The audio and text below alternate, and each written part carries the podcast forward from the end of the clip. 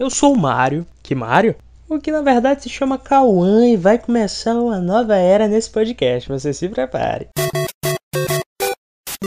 Então, turma, aconteceu. Decidi que eu vou levar esse podcast a sério, tal qual Fiuk com sua carreira musical, investindo ali em algo totalmente sem futuro, o que, ao meu ver, é encantador.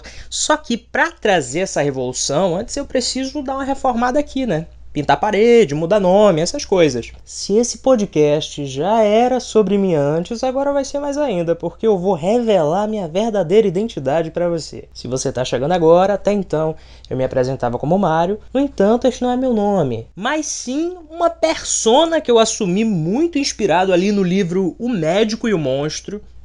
Brinquei, foi em Hannah Montana. Na real, eu tenho várias personalidades, né? Mas no RG mesmo, eu sou Camão de Moraes, tenho 21 anos, sou jornalista e também uma pessoa bastante chata. As duas últimas informações não constam no RG, mas eu quis trazer aqui. E eu vou dividir essa chatice com vocês aí até eu surtar de novo e sumir.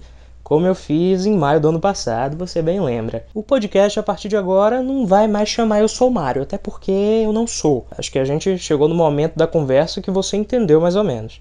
Espero. Se não entendeu, eu já tô preocupado contigo. Tô torcendo aqui para vocês gostarem de mudança, porque particularmente eu odeio. Eu moro no mesmo canto desde que eu nasci, eu estudei 10 anos na mesma escola. Saí por quê? Porque não tinha mais série para mim mesmo, quase expulso.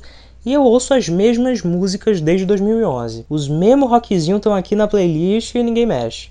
Falando em rock, gente, eu tive refletindo sobre como o estilo tá adormecido, né? Vamos usar adormecido para não dizer morto, em coma, né? Respirando com a ajuda de aparelhos. Que a gente precisa no cenário nacional? Um novo ícone do rock and roll, né? E daí que vem a nossa personalidade do dia.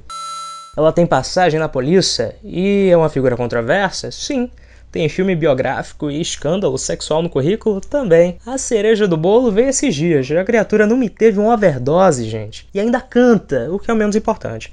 Se isso não é a trajetória de estrela do rock, eu não sei o que, é. Falo de Flor de Lis, que tá lindamente aí trilhando a Highway to Hell. É ela meter uns 5 minutos de solo de guitarra nas músicas dela e gritar como ela já grita nos cultos, Pra mim é isto. A gente sabe que eu lembrei agora daquele diretor da Funarte que disse que o rock leva ao aborto e ao satanismo.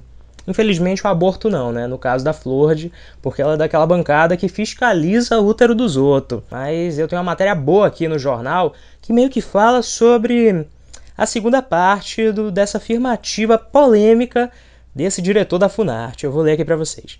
Abre aspas.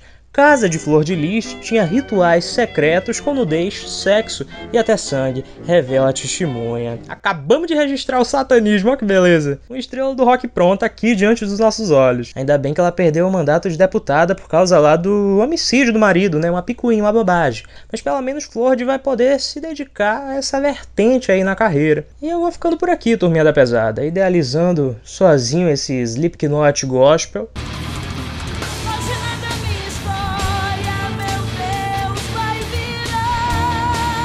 Hoje eu ainda tenho o que? É meu racha semanal. Fiquei sabendo que vai colar um Celta preto, uma Kombi e um segurança de shopping no patinete elétrico. Vai ser radical o negócio. No percurso a gente já aproveita ali, já atropela o Mario e quando eu voltar o programa vira outra coisa.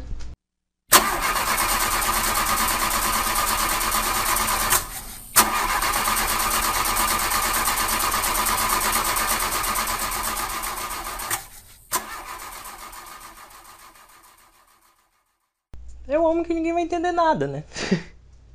e se não entender nada, a intenção é essa, eu jogo o conceito. Não é pra entender mesmo, é para sentir.